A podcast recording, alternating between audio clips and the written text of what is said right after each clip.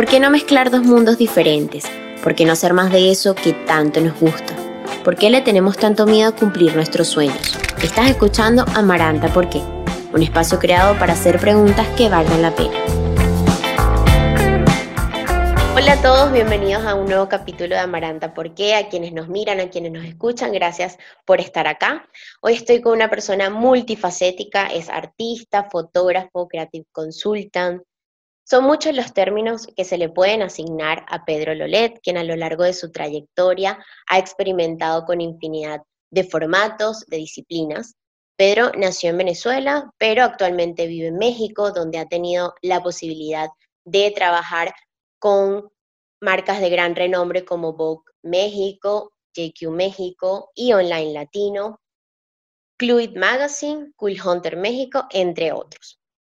Además, Pedro nos motiva a todos los que lo seguimos diariamente en sus redes sociales con frases de afirmación, con imágenes hermosísimas que ha sacado a lo largo también de su carrera con rutinas que nos motivan a todos a tener una vida mucho más saludable y además hace poco lanzó un webinar espectacular llamado Ponle tu esencia, donde nos enseñó todos sus trucos para impulsar nuestra marca personal y ser realmente quienes queramos ser y hoy tengo la eh, posibilidad de tenerlo acá en Amaranta. ¿Por qué? ¿Cómo estás, Pedro? Gracias por la invitación y mega gracias por esa introducción que me quedo. Yo digo como que, ay, sí he hecho esas cosas, wow, ni me lo creo, pero me encanta y qué placer y qué gusto también compartir con gente creativa que está haciendo cosas y que quiere realmente hacer crecer y ver crecer sus proyectos y hacer lo que quiere y lo que le gusta. Así es, bueno, más o menos lo que estuvimos hablando hace un ratico, de que creo que toda esta situación mundial nos ha llevado a todos a, ese lugar. ¿Cómo, cómo te, te, tomó toda esta pandemia? ¿Cómo te encuentras ahora? 100%, o sea, creo que ahorita, creo que nos pasó a todos, todos pasamos por, por este, por, vamos a llamarle etapa de crecimiento colectivo, en donde a todos se nos movió todo, o sea, a, o a muchos se nos movió todo. Entonces es, es algo que, que, como conversábamos antes, era, es, ha ido como por etapas, ¿no? Entonces, con ese, con este shake que nos ha dado todo, al principio teníamos una mentalidad y aún así dentro del encierro estábamos eh, optimistas o estábamos un poco un poco como la versión del cambio de, ok, este, ahora estamos medio encerrados, ¿qué está pasando? Muy pendiente de las noticias em, y muchas cosas, pero eso todo fue evolucionando y poco a poco todo fue como cambiando y realmente se fue moviendo y todos empezamos a pasar por procesos, o sea, todos empezamos a pasar por,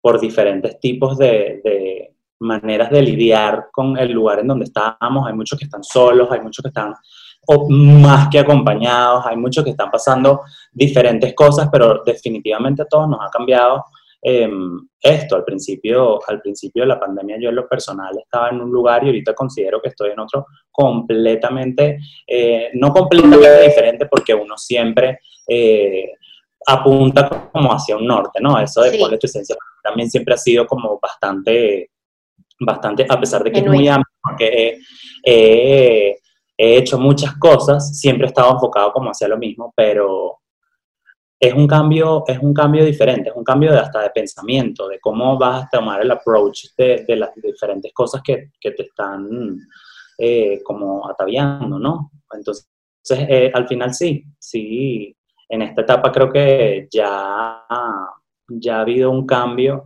y no solamente es un cambio personal, sino un cambio colectivo. Mm. Todo el mundo está pensando de una manera diferente y eso es también súper apasionante porque eso hace que estén cambiando un montón de cosas al mismo tiempo, pero que necesitaban cambiar y están yendo como hacia el lugar correcto.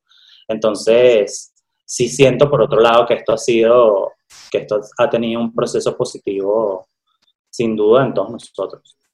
Total. Y también lo que he visto, bueno, yo eh, te, sigo en toda la cuarentena, pero también he visto como esto de estas, esta conexión con uno, con el verdadero yo, también puede ser, ¿no? Porque como lo que dijimos, que uno vive como muy en automático durante mucho tiempo por la rutina, por el día a día, nuestro entorno, eh, y creo que esto al descolocarnos también nos invitó a, conectarnos con, nuestro yo verdadero. 100% y desde todos los aspectos, porque hay gente que llegó a eso por, por un choque emocional, que tuvo que revisarse y tuvo que sentarse porque simplemente estás solo contigo, encerrado en un lugar y no puedes salir, no puedes, no puedes utilizar ninguno de los mecanismos naturales que tenemos, que es básicamente salir, conocer gente, ocupar la mente en mil millones de cosas para simplemente evitar un poco lidiar mentalmente con los problemas, pero en general puede ser algo emocional que nos llevó a esto, que teníamos que lidiar así.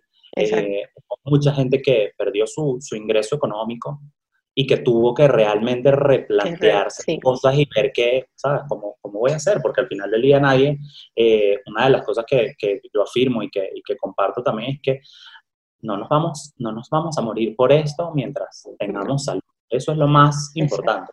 Las circunstancias en las que estamos son circunstancias que no podemos cambiar y que al final del día mucho de lo que yo hablo es, de, es sobre la percepción y sobre el agradecimiento de lo que sí tienes porque es la única manera en la que tú no te pierdas en lo que no tienes, porque al final del día tienes demasiadas cosas, tienes, tienes demasiadas, tienes mucha abundancia alrededor que como no nos damos cuenta, porque en el día a día estamos en mil, no, no, no paramos y decimos, ok, tengo privilegios por esto, tengo las, las cosas que puedo tener, eh, he trabajado y he logrado ciertas cosas, o sea, hay gente que realmente eh, sí tiene muchas cosas en mucha abundancia y no se da cuenta hasta que pasan cosas como estos choques en los que analizas, ves y simplemente dices como que mira, en mi caso personal yo creo que como que yo no me, o sea, yo no voy a entrar en una depresión, no. a echarme a morir porque no, ¿sabes? Más bien fue como que no, ¿qué hago? ¿Qué puedo hacer? Y por eso es que, bueno, me adelanto un poquito, pero por eso es que nacen muchas cosas de lo que estoy haciendo. Al tanto yo no, no, no, colocaba, por ejemplo, yo colocaba estas frases y estas cosas era por algo que siempre ha sido algo que es muy para mí también. Eh, yo, yo funciono mucho con el reforzamiento positivo, me parece increíble de toda la vida. Eh, las cosas enfrente, las, las, veo, las visualizo y las puedo, las puedo ver en físico de cuando me he sentido muy desenfocado, me pongo una cosa enfrente que solamente dice enfócate y que si estoy ahí y lo veo, me acuerdo y es como un recordatorio constante de esas cosas y son cosas tan básicas y tan esenciales, pero lo empecé a aplicar como para mí en, en, mis redes y, y, para también como contar parte de mi historia sin necesariamente narrar mi vida, narrar la vida en general. Eh, y, empezó, y empecé a darme cuenta que mucha gente se identificaba con eso y, por eso también hubo un cambio. Entonces, es que es literalmente mostrar tu esencia. O sea, como tú dices, o sea, sin decir, mira, soy toda la ficha técnica, sino es una esencia de uno que nada más tienes tú.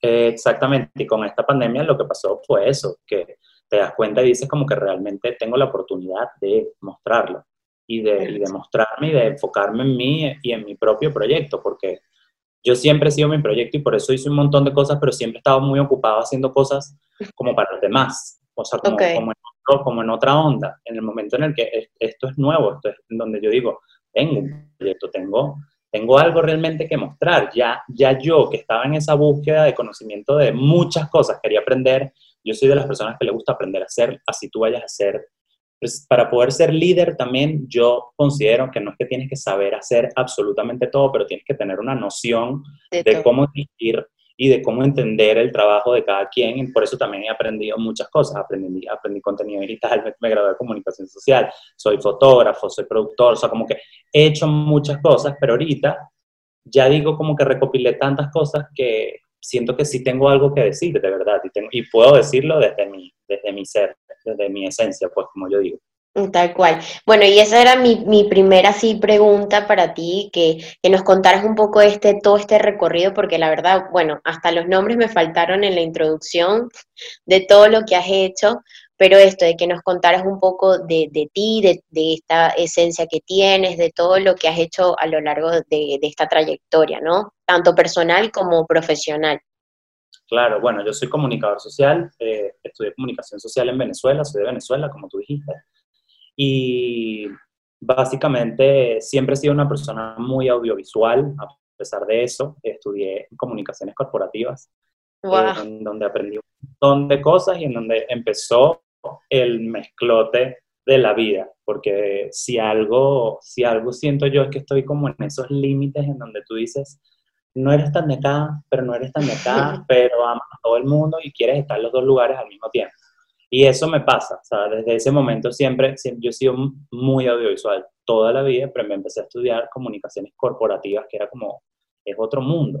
Eh, al estudiar eso aprendí muchísimo sobre cómo, se cómo es estar, ¿sabes? cómo son las comunicaciones corporativas y cómo es realmente ser efectivo, optimizar procesos, etcétera, etcétera. Y al mismo tiempo siempre tuve eh, un interés muy plástico y muy artístico porque siempre estuve expuesto, mi mamá es, mi mamá es escultora, fue pintora, eh, bueno, es pintora también, y siempre estuve muy expuesto a, creatividad y a ese tipo de cosas y desde pequeño siempre fui alguien creativo y siempre fui alguien que, le gustaba como hacer cosas, ¿no? Eh, en la universidad me pasa esto y es en donde digo que entro como en ese límite de, no, o sea, ya estás como, como en dos lugares al mismo tiempo porque era muy bueno para la gente que, con la que yo estudiaba a nivel audiovisual, yo era el que sabía diseñar, mis mejores amigos de toda la vida son diseñadores gráficos, entonces aprendí a usar programas de diseño desde la universidad, entonces era como que el corporativo que más sabía de cosas audiovisuales y que podía como, como, siempre tuve como eso y como que me rodeaba de, de, gente que me, que me, gustaba, que era creativa, que, que, que, hacía cosas y tenía mis amigos también que simplemente apoyaba en ese sentido y eso fue, y ahí empezó como ese tema, ¿no? Al terminar la universidad, eh, entré, de hecho mi proyecto de universidad fue eh, hacer una, un proyecto de identidad, de branding, que al final es porque mm. corporativo, terminaba siendo un branding, y era como un estudio más de la empresa, pero que terminó en un, en, un branding, básicamente. Claro. Entonces, por lo menos el diseño ya siempre estuvo ahí. La gente, la gente se confunde todavía y piensa que yo soy diseñador. Y como, sí. yo, no, yo no soy diseñador. soy, o sea, sé usar aplicaciones, sé usar programas porque al final del día todo eso me persiguió y se tradujo a lo que pasa hoy en día, que es que soy un productor de contenido, que mis contenidos los hago yo en mi celular. Yo hago todo móvil, o sea, yo, yo evito tocar computadora eh, para, para generar contenido, a menos que sean contenidos de los que, de los que me ha pasado que después en el trabajo tú vendes y es como, bueno, documentales, o sea, dependiendo de, son otras cosas, contenido digital de este que estamos como manejando mucho ahorita eh, en cápsulas y este tipo de cosas, pero bueno, ahí entré a esta empresa de, comunicaciones digitales. En ese momento ni siquiera existía Instagram. Aquí, bueno. Eh, ¿Más o menos qué año? Yo estoy en México y este es, el, este es como el pan nuestro de cada día. ¿Qué es? No escucho. Es, una, es un sonido de, la gente que compra cosas de aluminio, de hierro. ah, ok. Sí, nosotros también entré ahí y lo, que, y lo que me pasó fue que empecé a aprender muchas cosas. Entré en una empresa de siete personas y pasé ahí cinco años aproximadamente y cuando me fui eran 250. 250 personas. 250 personas. sí, que creció a, unos niveles locos, absurdos. Pero aprendí muchísimo porque entré como community manager y después eh, trabajé en el departamento de contenido, fui el gerente de contenido, después fui el gerente creativo y trabajé mucho también de la mano con ventas, hasta ser el gerente de comunicaciones internacionales, que es en donde manejábamos la empresa. Todo lo que salía de la empresa tenía que pasar por, por mi departamento. Okay. Y eso fue una experiencia súper enriquecedora, aprendí muchísimo y apliqué todas estas cosas que había aprendido en la Universidad de Comunicaciones Corporativas, pero seguía siendo el, el loquito, el creativo, el que inventaba, pero que igualito se sentaba y mandaba un email perfecto de, hola, querido cliente, aquí está como esto. Y que cuando te mandaban tu respuesta tú ibas de una, era como muy, muy aplicado en eso y al mismo tiempo era muy creativo, o sea, me gustaba entrar a las reuniones creativas y empecé a participar mucho en eso. Entonces siempre, siempre tuve como, como ese medio de, no estás como, estás como en los dos lugares, pero al mismo tiempo como que eres raro, ¿sabes? Y, y, ya, o sea, al final del día, después de, después de ahí, trabajé en una empresa que se llama Verona Office, que fue donde aprendí, donde aprendí todo lo que sé de producción, de producción fotográfica y producción de contenidos, más que contenidos solo digitales, contenidos audiovisuales, porque ya había aprendido mucho de producción de contenido digital en, en, este primer lugar y luego eh, todo esto en el segundo y ahí fue donde exploté y dije definitivamente... Eh, ¿Te enamoraste de la fotografía? De todo. Me terminé de enamorar de verdad porque tuve las oportunidades de, me dieron las oportunidades de poder fotografiar, de poder hacer diferentes cosas, más que estar del lado de, de la parte digital. Entonces fue, fue súper enriquecedor porque en ese momento fue que empecé a hacer mi portafolio de verdad. Claro. digo, ah, esto es lo que quiero hacer y esto es lo que, lo que me gusta. Y gracias a eso fue que pude asumir proyectos con, con E! Entertainment y, empezar a meterme mucho más en, en, en, todo lo que es la moda latinoamericana, porque tenía un proyecto que necesariamente tenía que saber eso. Claro. Entonces, como, como un resumen, como un resumen rapidito de, todo lo que... De historia. Pero si yo te pregunto, ¿quién es Pedro en una frase? O sea, porque has hecho tantas cosas, ¿cómo te describirías tú ahorita en este momento? O sea, de, bueno, soy... Soy alguien que quiere tener un legado. soy alguien que quiere enseñar eh, cosas y al mismo tiempo ser reconocido por las cosas que hago. O sea, que es lo que al final todo el mundo quiere, no todo el mundo le gusta decirlo, pero yo sí quiero enseñar mucho. Quiero compartir mucho, pero también quiero, quiero ser reconocido por eso porque creo que si ese tipo de cosas pasan, mucha más gente va a querer realmente hacer eso sin la, pena, sin la pena del reconocimiento o de, o de, que, porque, de, ser Jesucristo, porque al final del día no, no soy, eh, no soy esta, esa persona, eh, pero sí, quiero, quiero entregar mucho, quiero dar, pero al mismo tiempo quiero crecer y crecer con la gente a la que le estoy dando. Y por eso también hablo mucho de lo que es la comunidad creativa.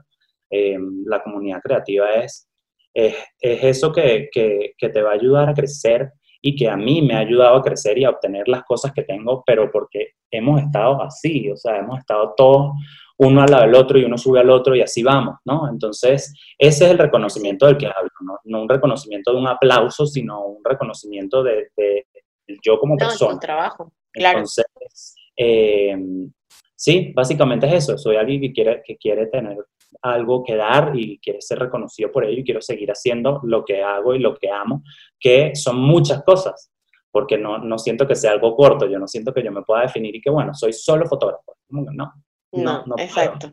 y aparte, que uno, yo te lo dije como para poner un desafío, pero en realidad uno, como se lo dije en mi charla con, con Talia, por cierto, que yo, Talia, que tú la conoces, eh, claro que uno puede tener una vida o mil vidas en una sola. Entonces yo creo que, está súper válido lo que dices y qué bonita manera de, escribir. Gracias. Sí. Pedro, tú tienes también una relación muy, eh, muy fuerte con la creatividad. De hecho, es como, me atrevo a decir que hasta tu columna vertebral de todo lo que compartes, o sea, la creatividad es como bastante importante. Eh, ¿Qué has aprendido de ti en estos últimos años o meses gracias a ella? y lo que, o sea, que, crees que puedes compartir con la gente, mira, a través de la creatividad uno puede conseguir esto y esto y, es importante porque... Y es, súper y es clave porque es la literal, como lo acabas de decir, es la columna vertebral de, de lo que yo quiero hacer y de lo que considero que, que, puede ser de alguna manera de las mejores cosas que puedo compartir de lo que tengo, porque para mí la creatividad te, te, te da la capacidad de transformar cualquier cosa y cualquier energía y cualquier sentimiento en algo positivo, en algo que tiene, en algo que tiene un valor que te va a hacer sentir bien. Es como, es literal como esos, como esos pintores y esa gente iluminada que tú, o escultores, el que uno desea iluminado, es como, claro, sufrió un montón y lo transformó y logró hacer eso a través del pensamiento creativo, que, que, que no es que, de genios, porque eso también es algo de lo que, yo quiero compartir, o sea, el pensamiento creativo no es de genios, no es de un 1% de la población, no, eso es mentira, o sea, la creatividad es un pensamiento que se puede estimular, que puedes ejercitar y que tú puedes cambiar tu manera de pensar y de ver las cosas con un poco más de creatividad. La creatividad sí tiene ese poder de transformación que, que a mí me parece que viene, viene de la mano con la percepción. De, cómo tú ves las cosas y, cómo, y la capacidad que tienes de, cambiarlo un poco. Entonces, bueno, ah, por choques, qué sé yo, por, por cosas personales, por, por cosas profesionales, por muchas cosas, yo me he dado cuenta muy fuerte de eso, de uno tiene que empezar a ver de manera creativa las cosas porque es la terapia más fácil de hacer. O sea, es una terapia que básicamente no te cuesta nada. O sea, al final del día es algo que, es algo que simplemente ejercitas o, haces a través de la lectura, solo necesitas un, un, poquito de guía. Pero para mí es eso, es porque en realidad ahorita es como la columna vertebral, como tú dices, de lo que, de lo que hago, pero porque, porque yo no soy de las personas que, que, considero que mi inteligencia es académica. O, o, que yo soy súper teórico. No, no, yo, yo, yo soy, promulgo y, predico casi las cosas que yo he vivido y que siento que a mí me han funcionado y que, yo, y que yo puedo desde, desde mí decirte, no, no, esto lo podemos hacer así y sí es posible. O sea, como que sí, sí, se, sí se puede hacer. Entonces, sí, siento que básicamente es por eso, es porque ha sido una terapia, no solo para mí, sino para personas que, que, que están a mi alrededor y simplemente siento que es eso, es tan fácil tratar de, incorporar algunos elementos creativos con alguna guía a, a, tu vida y así realmente decir como, wow, este, este rato en el que hice esta otra cosa me, me hizo sentir tan bien que me inspiró a hacer otra. O esta cosa que hice inspiró a alguien a hacer algo. Entonces, esa, esa creación y ese, y ese juego que se genera cuando, cuando tratas de, meterte como en el pensamiento creativo, es demasiado agradable, es demasiado agradable en el, en el cuerpo, es como, ah, qué rico. Para mí es como una especie de meditación, es como esos efectos de, de, de wholesomeness, ¿sabes? Que, que, tienes, te sientes completo. Eso a mí me pasa y siento que es algo que, que la gente puede, puede implementar y son cosas que no son difíciles, son muy esenciales al final del día. Y al final, como dices tú, siempre te trae algo positivo. Yo creo que crear nunca te va a llevar a un mal lugar, al menos, bueno, no sé, un caso muy específico, pero creo que siempre es eso. O te consigues gente maravillosa o tú haces algo maravilloso. Así que creo que estoy totalmente de acuerdo. Y en tu trabajo, Pedro, ¿qué es lo que más te gusta hacer y, lo más difícil también o lo que no te gusta tanto de lo que haces en tu día a día?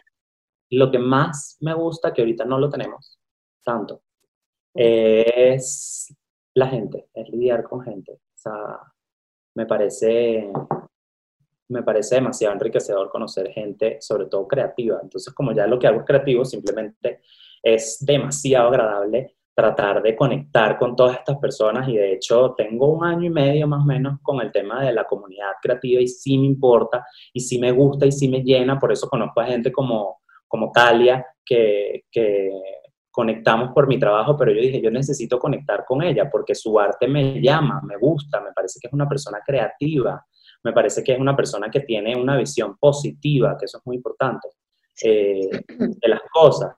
Y eso me llevó como a, como, a, como a conectar con ella y eso lo hice a través del trabajo.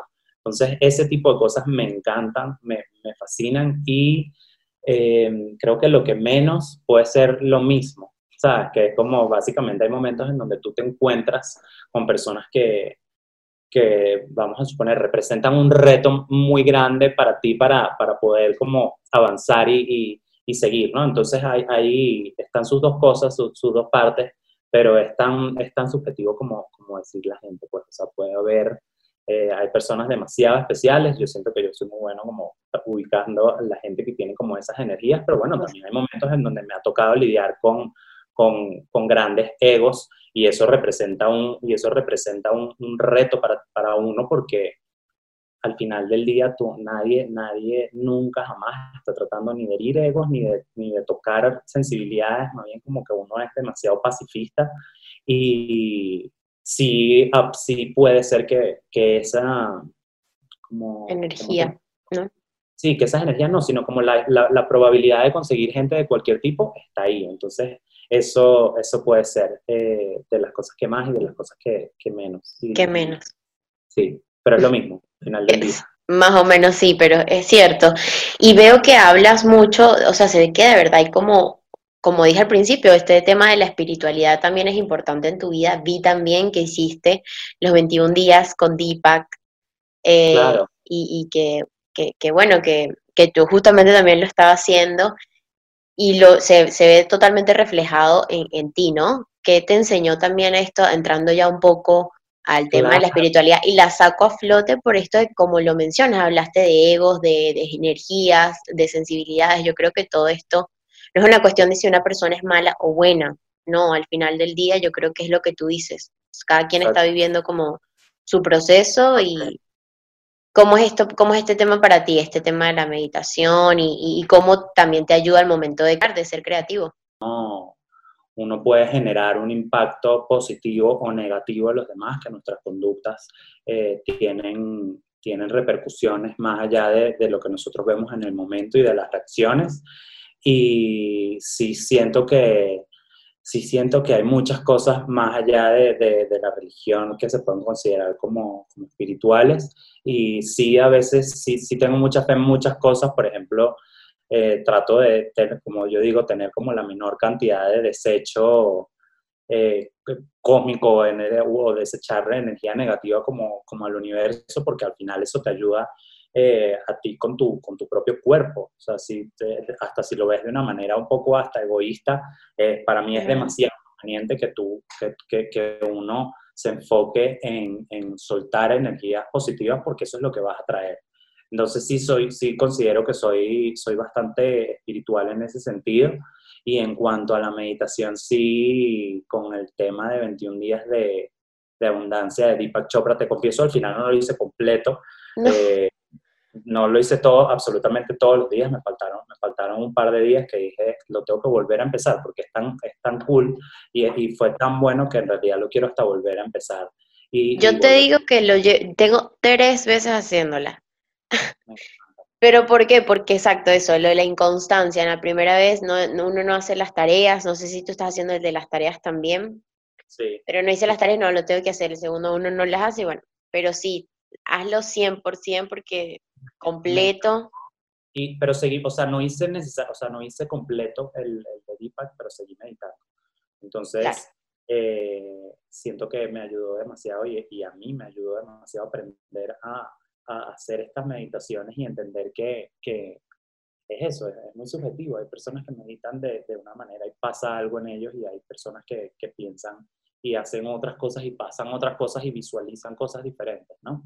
Yo tengo un espacio, o sea, yo digo que yo tengo un espacio en mí que simplemente como que voy y habito un rato y me hace muy bien y es, y es como, es ese momento de parar, necesitas como soltar un poco porque, porque todas las cosas que están pasando son, son complicadas y, y energéticamente también quedas como dices como, wow, o sea, están pasando tantas cosas que uno está todo el día o en un tema de trabajo o en un tema de qué está pasando o en un tema de las noticias. O sea, como que ahorita no, la calma no es la constante.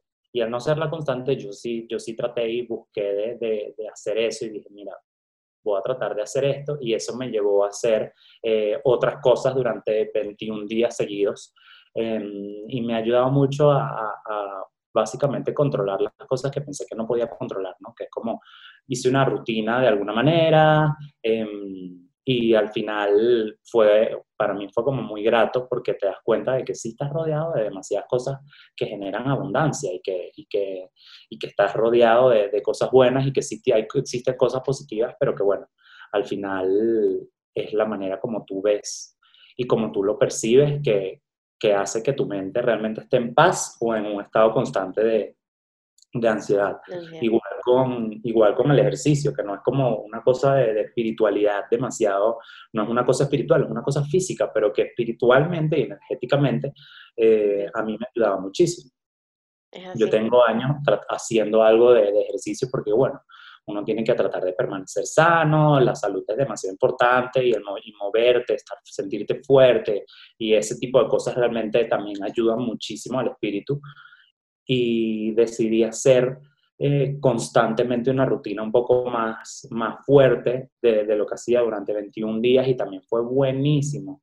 También fue algo en lo que primero hice una diferencia en mi cuerpo que, que físicamente se ve y segundo, eh, es una energía nueva que tienes y que manejas y que una vez que pasan, eh, que rompes esa barrera de 21 días, que es lo que dicen que es lo necesario para formar un hábito, eh, pues sí, sí se forma. Y es, y es rico porque yo todos los días, todos los días de la mañana tengo que hacer ejercicio y me siento rico, siento delicioso. Si me tengo que parar mucho más temprano, me paro un poco más temprano y hago una rutina corta, pero para mí ese tipo de cosas ayudan a tu mente a funcionar mejor.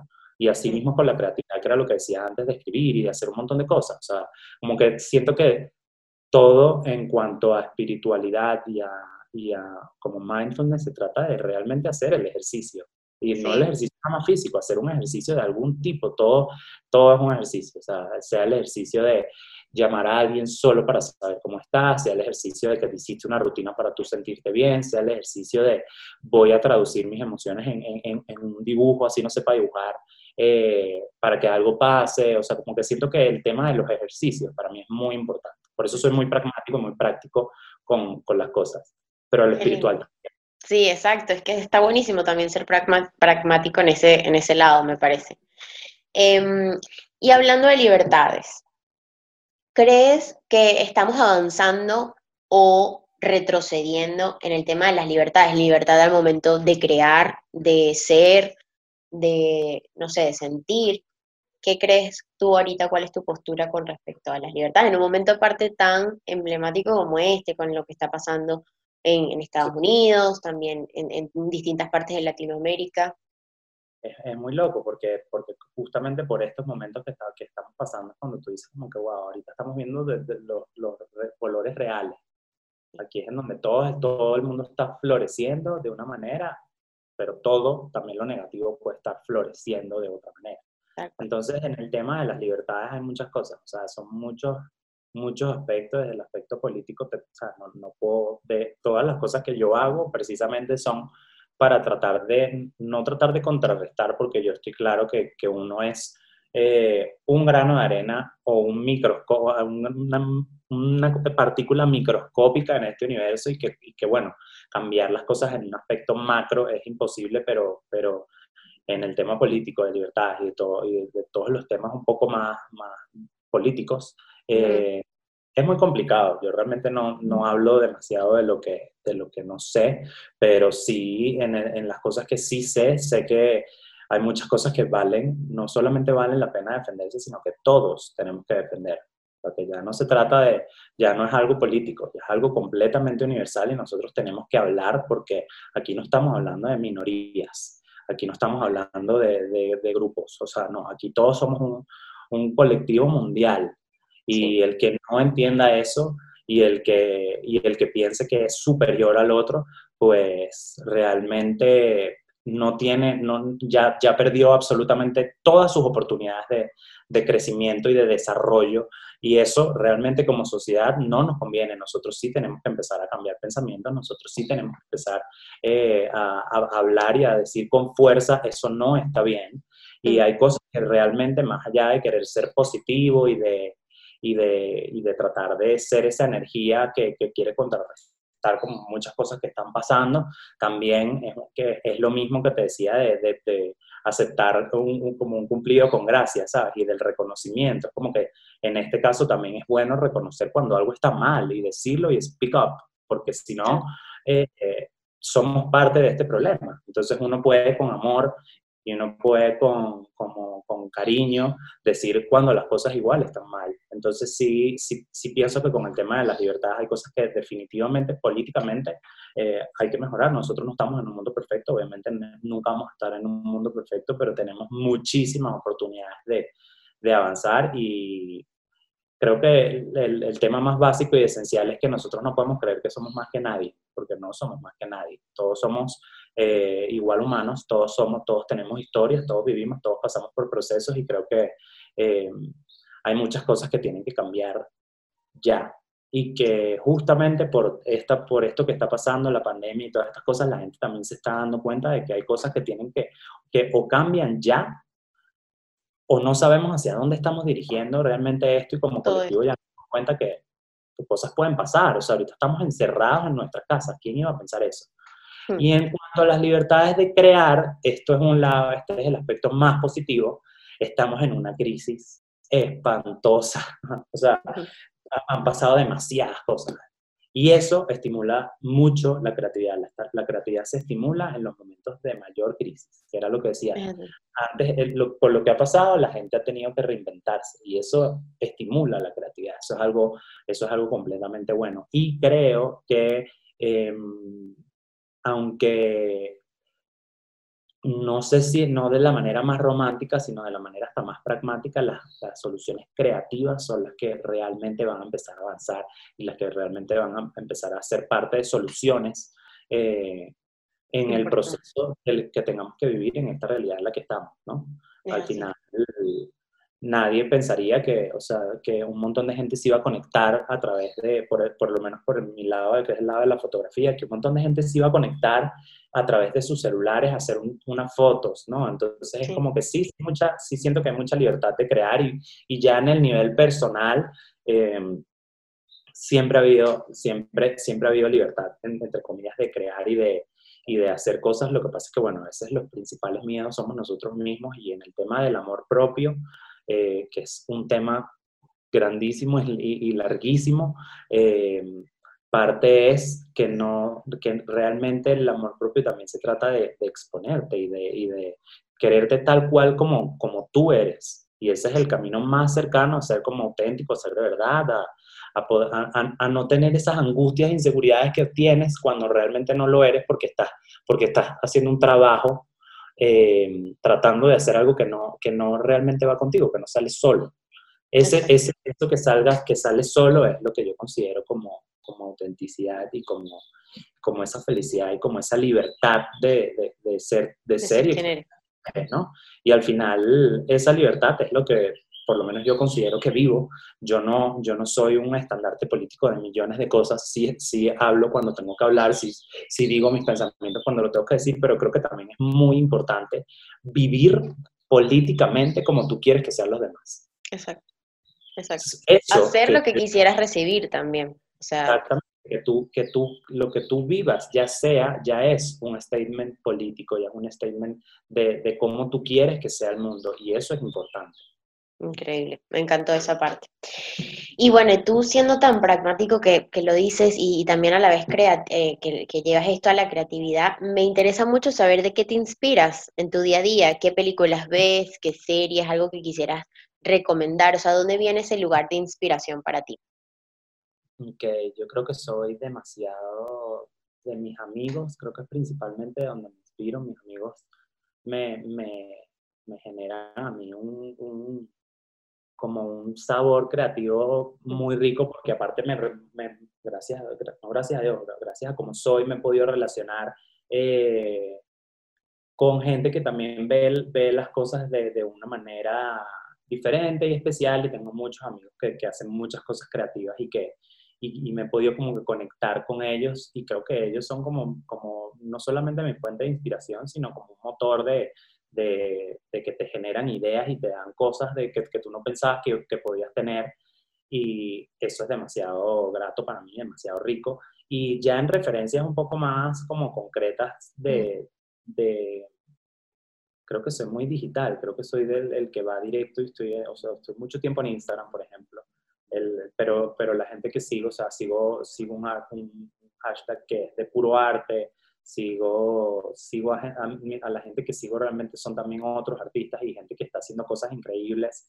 Y también me inspiro mucho por, el, por la gente que he conocido em, en mi vida, porque realmente eh, en el tema de, de, la creatividad y todo eso, sí he tenido la satisfacción y sí he tenido como las ganas de conectar con, con gente creativa y te queda y tengo gente que justamente en estos ejercicios y en estas y en estas cosas que uno hace para, para ver la abundancia me di cuenta que realmente yo sí entraba en contacto con una cantidad de gente absurda, de creativos que están haciendo hoy en día después de 10 años, 15 años, o sea, ya, ya, ya ha pasado mucho tiempo desde que veo algunos, e igual esa inspiración viene de, de, de ellos y de esa gente que está haciendo que está haciendo sus propias cosas. Eso, eso me agrada muchísimo y también me, me inspira a mí a hacer, hacer más cosas y hacer otras cosas. Y, y, ya en algo concreto fuera de eso, pues me gusta mucho ver fotografía. O sea, ver fotografía de, de, de cualquier, de cualquier tipo, o sea, la verdad. ¿Tienes algún fotógrafo favorito? me gusta mucho Paolo Roversi, eh, me, me, parece bellísimo. Em, creo que creo que ese es el que te pudiese decir ahorita, pero, pero siempre estoy como con fotógrafos hasta contemporáneos, eh, con gente que está en mi generación, gente que está en generaciones pasadas.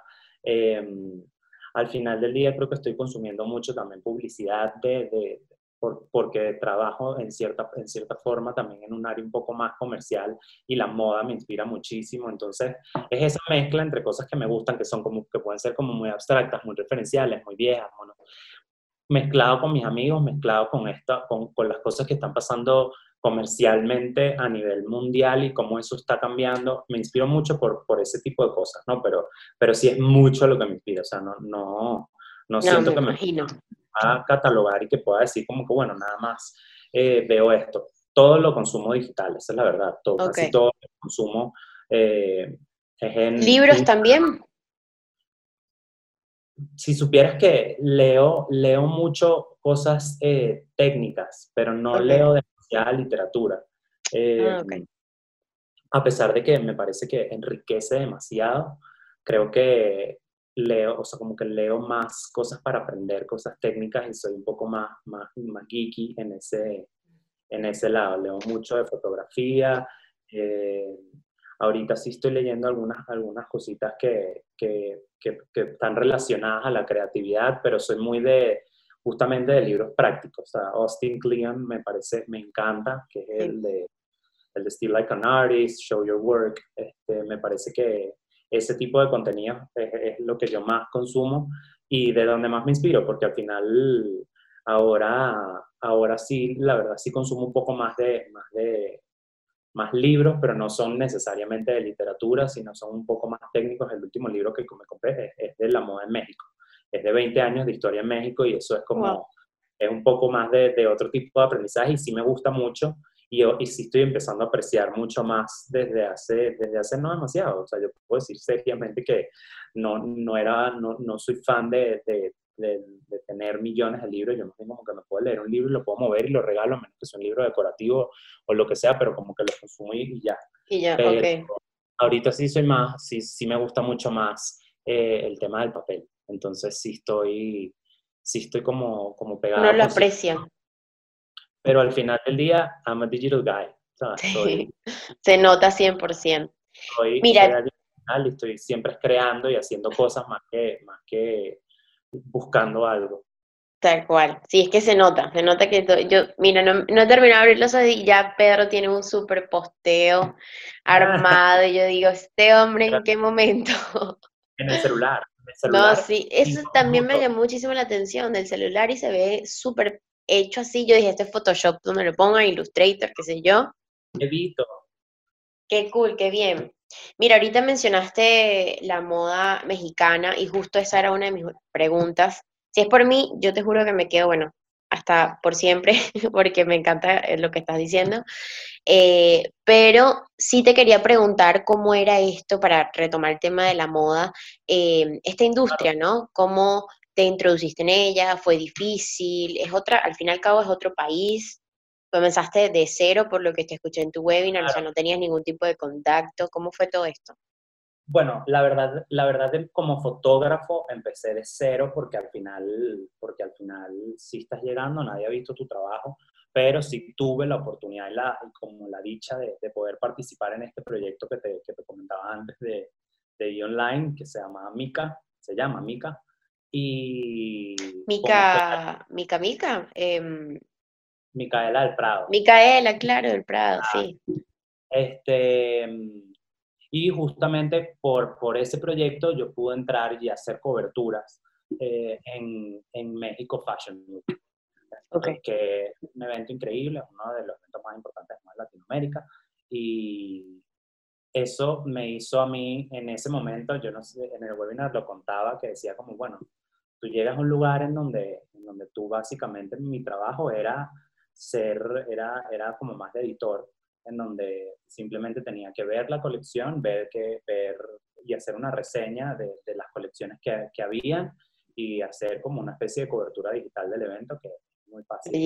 Sí. Y, yo me negué a eso porque yo voy a hacer esto, pero voy a hacer esto y voy a hacer backstage, voy a hacer fotos de pasarela, voy a hacer eh, todo. lo que pueda. Hice todo, sudando el 95% del tiempo.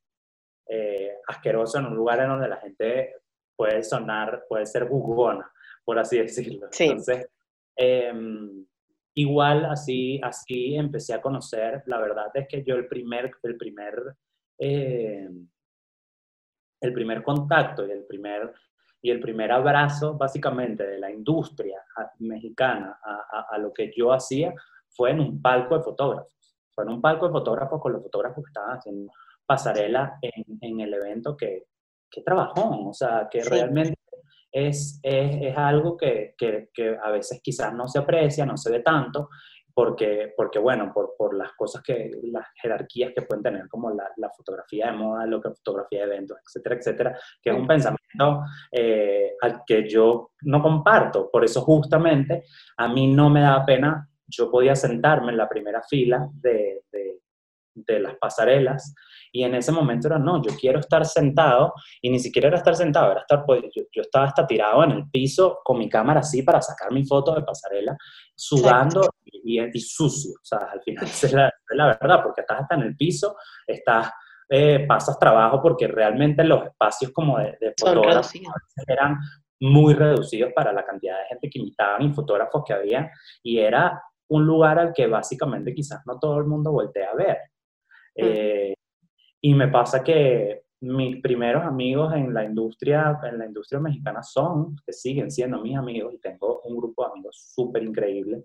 Eh, son fotógrafos que estaban ahí eh, haciendo la cobertura de la pasarela, pero yo de repente era como que amigos y tal, no sé me tengo que ir, y yo me iba para backstage y, y, y hacía otra cosa porque había logrado conseguir el acceso, porque en ese momento era como que yo quiero, yo quiero, yo quiero, yo quiero, y vamos, lo pedía y y el que me, cuando me decían que no, bueno, me decían que no, pero, pero yo siempre preguntaba. Eh, total que hacía eso y después hacía sociales y después hacía y después hacía street style y hacía todo y estaba feliz porque llegaba a mi casa y tenía una cantidad absurda de fotos, aparte me quedaba en las fiestas y era feliz. Entonces, o sea, tenía todo. Valió la pena todo ese trabajo, porque al final y al cabo es demasiado trabajo. Yo lo he vivido de, también del, del lado de, de, la, de la cobertura, que no es ni la mitad de lo que ustedes hacen. Eh, y me parece súper complicado. Todos mis amigos acá, fotógrafos también, o sea, tengo un amigo, quizás sabes quién es, Steven, eh, bueno, por ahí es, también es de Venezuela y es fotógrafo y es de moda, entonces por eso pensé. Eh, y también todo el día yo digo, este hombre no para de sudar y es así, ustedes están todo el tiempo de un lado para el otro, pero yo creo que al fin y al cabo, si les gusta, si te gusta. Y eso es lo que a mí me llenaba y era, y era feliz. Y, después, y, y al mismo tiempo conocí a estos fotógrafos, conocía a las modelos, que, claro. tú ves en la industria eh, en general, mundial, son los dos grupos que al final del día son los que menos atención tienen, porque los que tienen la atención son los diseñadores o que obviamente tienen, hacen el trabajo creativo de presentar sus colecciones y tienen un mérito increíble, pero ahí, o sea, en París a veces llaman a, las modelos mannequins, o sea, el maniquí. También es como ese tipo de cosas que a mí al contrario de hacerme sentir mal, me llenaban. Era como que esta gente es demasiado más simpática que estos que, que estos que todavía no conozco, que resultaron también siendo simpatiquísimos. Pero hay ciertas barreras que empiezan, con, que, que, tú ves y dices como que, wow, me encantaría que estas barreras no, no, no existieran. Ay, sí. Y yo soy esa persona que va y si estoy con mis amigos voy y te presento a todos y, y es, y, lo, que, y lo que me ha pasado es que un montón de gente después como ajá, pero ¿cómo lo conoces? Y tú, bueno, nos conocimos, ¿sabes? Trabajamos juntos, yo estaba, ¿sabes? Yo hacía esa foto. Y la gente como que piensa que uno, que uno realmente quizás por el trabajo, por la manera como uno se presenta, yo estoy feliz de cómo yo me presento con mi esencia y como yo comento todo, pero al mismo tiempo como yo me presento, yo trabajo. O sea, yo no soy, yo, yo, yo he hecho y me gusta poder decir lo que trabajé haciendo eso, después hice streets, hice sociales, hice eventos. Yo antes de salir eh, de hacer y de trabajar en, de, tener un editorial impreso en Vogue, yo hice eventos de Vogue y la gente me decía, ¿cómo vas a hacer eventos? ¿Cómo se te ocurre? Y es como, no conozco a nadie, necesito, necesito entrar de una manera, necesito ver cómo hacer, necesito, quiero estar presente porque yo confío más en mí que la pretensión o que, el, o que el, la manera de ver las cosas de, de mucha gente porque uno tiene la capacidad de cambiar todas las opiniones posibles. Y hay un montón de gente que me, a, mí todavía me da risa. Yo tengo todavía fotos de gente que en ese momento le pedía, te voy a hacer una foto, te puedo hacer una foto, y que no se acordaban de mí, porque en ese momento eres relativamente invisible. Y sí. es muy, muy loco, porque, porque un tiempo después, porque yo no solamente hice eso, hice el backstage, hice todo, no solamente hice mis fotos y, y tenía una cobertura muy grande y completa de, de, lo que era eso, sino que después escribía, escribía notas, yo, hacía los contactos de, con ciertas personas y la gente empezó como, yo, yo digo que habrá gente que dirá como que, este, ¿qué es lo que hace? Porque está en todos lados. Y al final sí era como que, bueno, sí, pero al mismo tiempo estoy trabajando, estoy haciendo todos los trabajos, realmente estoy haciendo esto. Y sí fue así, o sea, al final empecé a mover mi fotografía, las agencias de modelos me empezaron a conocer, y empecé a poder trabajar con modelos haciendo, haciendo más cosas, haciendo cositas diferentes y así fue, poco a poco. O sea, yo, lo digo a mucha honra, yo no salí en Vogue, sino, hay gente que sale en Vogue y que sale y que, y que tiene otro tipo de destino, exacto, y que, y que tiene otro tipo de maneras de, de llegar, pero, pero yo, básicamente, yo, yo, yo, uno trabaja y uno, y uno, y uno lo que hace es mostrarse y exponerte pues lo que, lo que tenga que llegar, pues, pues llegará. Pero, pero sí, o sea, al final es, así fue la introducción. Yo, yo me introduje trabajando desde de, de, lo más pequeño que podía ser hasta que pude viajar por Latinoamérica y relacionarme con, con gente increíble, eh, ayudar a, a, crecer a gente increíble y que ellos me ayudaran a crecer a mí. Entonces ha sido para mí una cosa muy natural porque al final del día es lo que yo digo, yo no soy ni el editor erudito, ni el, sabes, como que no soy esa persona, soy fotógrafo y me encanta fotografiar, me encanta documentar, soy bueno en lo que hago, desarrollo un estilo y eso es lo que, lo que, lo que yo puedo como decir como con orgullo, pero yo no soy una persona que, que te puedo decir que tengo una enciclopedia de moda en la cabeza, no. Mm. No, no soy esa persona, pero soy una persona que pertenece a la industria y que quiere cambiar la industria porque hay, sí hay muchas cosas que, que, siento que hacen falta y que siento que pueden ayudar. Hay muchas oportunidades de crecimiento y, de, y, de, y que ahorita con todo esto que está pasando, de, de que, que, es muy importante de, de, ver. Y en México hay demasiada creatividad. Mucha, sí. en la, de Latinoamérica siento que México es la que tiene como la mayor cantidad de gente o como más original, ¿no? Hay como un estilo, tú no puedes definir eh, la moda mexicana tan fácil. No. Tú, tú no es, es, difícil poder decir, los elementos principales de la moda mexicana son estos hilos o estos que lo puedes hacer en muchos lugares. O sea, tú puedes, tú de Latinoamérica, puedes definir ciertas cosas dependiendo de los lugares en donde estén, o dependiendo del diseñador que, que, básicamente se internacionalizó primero y generó un estilo que fue generando tendencias, etcétera, etcétera, etcétera, y así, y así con todo, ¿no? Pero, pero al final del día, eh, eso es lo que a mí me gusta de la moda en México, que es impredecible con muchas cosas y que es muy creativa, la creatividad está muy, está muy presente. La gente entre sí. hay, pocas competencias entre los diseñadores que están como, como en la palestra mexicana. Hay cosas que tú dices como que es que esta persona si es de este estilo tiene que ir para allá y si es de este estilo tiene que ir para allá porque hay mucha variedad y eso es, eso para mí es de las cosas que tiene la moda mexicana que más me gusta. Me encanta, sí, yo con estas charlas yo digo, qué ganas de que se acabe esta pandemia para bueno, empezar a ahorrar desde ya e irme a México porque a visitar o lo que sea, porque ya fui una vez y me pareció un país hermoso, que aparte de la cultura también es súper rica. Eh, y, la industria, la industria me parece que está en crecimiento constantemente y, va para un buen camino. O sea, me, me, gusta mucho lo que se está haciendo en México. Así que, bueno, que eres un afortunado total. No, yo feliz y feliz de de que básicamente con este, lo que yo le llamo el pensamiento positivo y el approach de, de ser lo más auténtico y, y, chévere que puedas y de tener el menor desecho negativo al universo, he podido conocer demasiada gente increíble, o sea, una, una cosa, o sea, hay mucha gente demasiado creativa y, y que sí tiene mucha apertura porque, porque a pesar de que de lo que decía que bueno, que en algún momento puede ser, puede ser un poco pretencioso, pero eso es en general en la moda en el mundo. Aquí en México también hay una apertura muy grande a, a conocerse y a, y a, reconocer al otro. Eh, eso también, eso también es, es algo que, que, me gusta destacar. es muy fácil aquí hacer un amigo si tú quieres. O sea, si tú de verdad quieres y tienes la, la, buena actitud, tú realmente solamente demuestras que hay un interés y, y, y, como que el general es que aquí hay mucha apertura a eso. Y no solamente hacia las personas, sino hacia, en general hacia los, hacia los otros países, ¿no? Un país que recibe con los brazos abiertos como a mucha gente y eso aplica, y eso aplica y, permea a todas las industrias y a mí me encanta. es maravilloso. Mira, ¿y cuál es ya para cerrar, tu próximo objetivo, Pedro, ¿qué va a pasar, por ejemplo, con Ponle tu Esencia? Eh, si que nos quieres contar un poquito de qué se trata, que hemos estado hablando toda la charla de eso, pero no sé si todos sepan. Pero eso, ¿qué, qué va a venir? ¿Qué, qué planes tienes entre manos? Rapidito el tema de Ponle tu Esencia. Ponle tu Esencia es el proyecto que nació ahorita en la cuarentena, en donde yo me di cuenta que puedo, que con mi experiencia, yo, puedo, yo podía aterrizar unos tips muy particulares para ayudar a la gente a hacer lo que yo considero que hice, que fue construir mi identidad. Eh, mi identidad artística, mi identidad, cómo me presento, de mis contenidos, de, de, todo lo que yo hago que se traduce a, a, mi trabajo que presento al mundo exterior. Y hice un webinar que, que gracias a Dios me fue buenísimo.